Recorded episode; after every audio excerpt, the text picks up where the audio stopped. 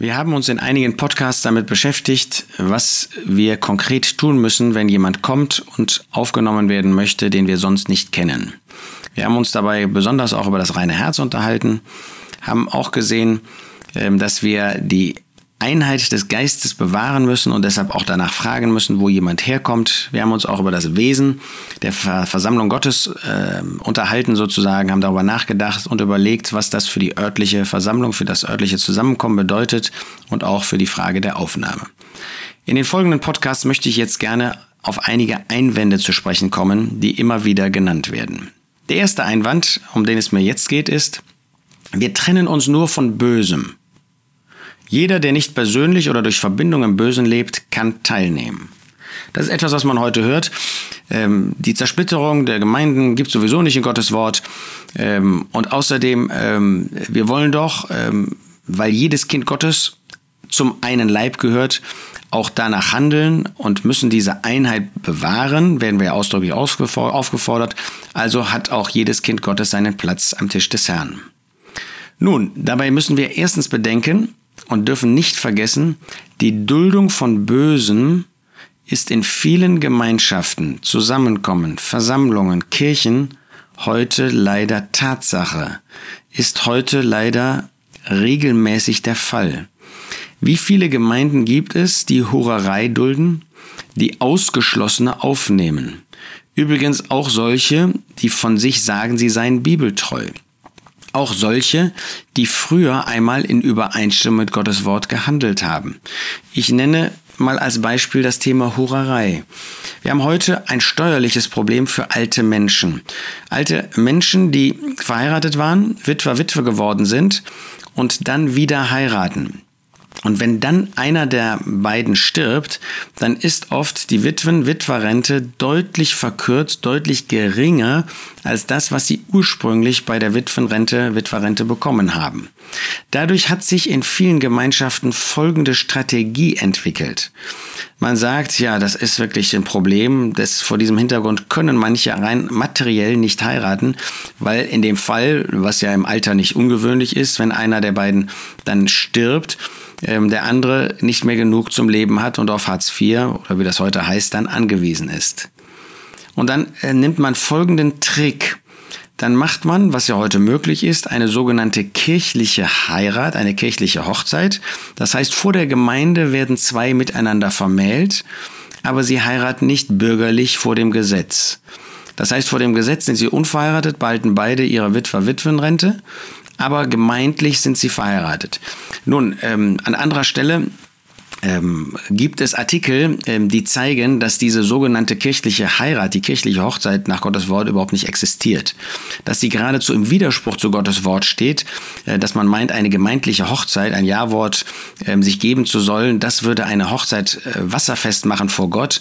Und nur das ist vollkommen im Widerspruch zu Gottes Wort, weil Gottes Wort uns sagt, wir sollen uns der Regierung unterordnen und dass er gerade diese bürgerliche Hochzeit vor der Regierung, vor dem Gesetz ähm, in der Öffentlichkeit als das richtige, als den richtigen Weg zeigt. Und eine sogenannte kirchliche Hochzeit, wie gesagt, die gibt es gar nicht. Es gibt keine kirchliche Eheschließung in Gottes Wort.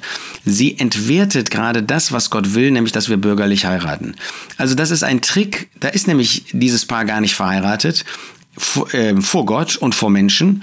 Ähm, diese Eheschließung da im kirchlichen Bereich, die gilt nämlich nicht vor Gott. Ähm, und damit sind sie, leben sie in Hurerei zusammen. So, das ist in manchen Gemeinden, ich sage diesen Punkt jetzt nicht, dass in vielen Gemeinden gerade ist, aber ich habe davon gehört, dass das in sogenannten ähm, bibeltreuen oder nahezu bibeltreuen Gemeinden der Fall ist. Leider gibt es auch in manchen ähm, Gemeinschaften, Gemeinden, Versammlungen, äh, Kirchen werden solche, die an anderer Stelle ausgeschlossen worden sind, werden aufgenommen, weil man einfach meint, man hat ja ein eigenes Urteil äh, und man müsste auch ein eigenes Urteil nehmen und äh, vor diesem Hintergrund werden dann solche aufgenommen, die an anderer Stelle ausgeschlossen worden sind. Also, ähm, die Duldung von Bösem ist durchaus ein Regelfall heute und wir können nicht sagen, äh, dass jemand, der kommt, damit nichts zu tun hat. Ähm, erst recht, wenn er aus einer der großen Kirchen kommt, dann ist er in Gemeinschaft mit Bösem. Und leider ist das in vielen anderen Gemeinden auch. Also, wir trennen uns nur von Bösem, ist schon vor diesem Hintergrund oft gar nicht wahr, weil solche aus Gemeinschaften kommen, ähm, wo eben nicht einfach nach der Grundlage der Schrift, auf der Grundlage der Schrift gehandelt wird.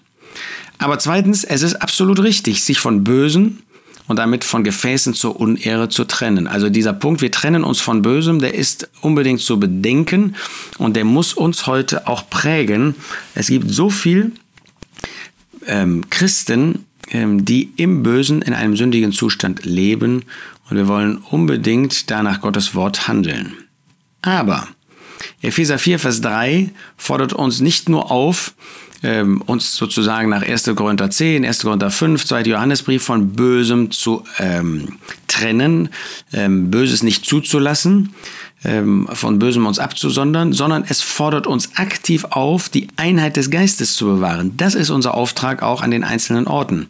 Und das betrifft nicht nur das Miteinander am Ort, das haben wir gesehen in Verbindung mit Epheser 4, sondern das betrifft auch das Miteinander überörtlich. Wer also die Grundsätze der Einheit bewusst ablehnt und zum Beispiel Unabhängigkeit der örtlichen Versammlung lehrt und dort Gemeinschaft pflegt, lebt zwar nicht im Bösen als ein Gefäß zur Unehre, lebt aber ein Prinzip aus, das dem Wort Gottes entgegensteht und was verhindert, dass man die Einheit des Geistes bewahrt oder bewahren kann. Wenn man das ein bisschen zu Ende denkt was das Prinzip der Unabhängigkeit bedeutet, dann wird man erkennen, dass das Böse nicht mehr draußen gehalten werden kann. Von dem Prinzip her nicht. Und daher ist diese Grundlage einer unabhängigen örtlichen Gemeindeversammlung ist von dem Prinzip her zerstörerisch für die Einheit. Dann kann man sich an dem eigenen Ort noch trennen von Bösem, aber jeder Ort entscheidet ja für sich. Und da gibt es dann Unterschiede und dann kommt es notwendigerweise dazu, weil jeder Ort für sich und anders entscheidet und die örtlichen Gegebenheiten unterschiedlich sind, dass man jemanden ausschließt, der aber an einem anderen Ort sieht man das eben anders. Da kennt man ihn vielleicht anders, meint man ihn anders zu kennen und an dem dritten Ort findet man dann wenn so jemand kommt, vielleicht sogar noch im Empfehlungsbrief, wenn das in einer solchen Gemeindeform üblich ist, ist man auf einmal mit so jemandem wieder in Gemeinschaft. Das heißt, ähm, Epheser 4, Vers 3 fordert uns auf, die Einheit des Geistes zu bewahren. Und dabei müssen wir natürlich dann auch darauf achten, wo kommt jemand her, mit was für einem Herzen kommt er.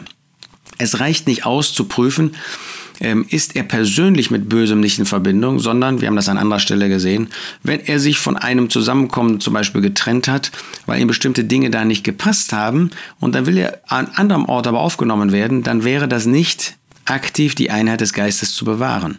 Und dann ist da nicht direkt Böses im Sinne von Unmoral oder böser Lehre über die Person und das Werk des Herrn Jesus im Spiel, aber es wäre ein Widerspruch zu dieser Einheit, so jemanden aufzunehmen. Wir sehen also, Epheser 4, Vers 3 macht ganz deutlich, es reicht nicht, sich von aktiv Bösem zu trennen, sondern wir müssen auch aktiv in gleicher Weise die Einheit des Geistes bewahren und da, wo dagegen gehandelt wird, wenn wir jemanden aufnehmen würden, können wir dem nicht zustimmen und beipflichten. Das ist bitter, das ist traurig, weil es sich um ein Kind Gottes handelt, aber was ist entscheidend? Entscheidend ist, dass wir Gottes Wort gehorsam sind. Nicht nur 1. Korinther 5, nicht nur 2. Timotheus 2, sondern auch Epheser 4.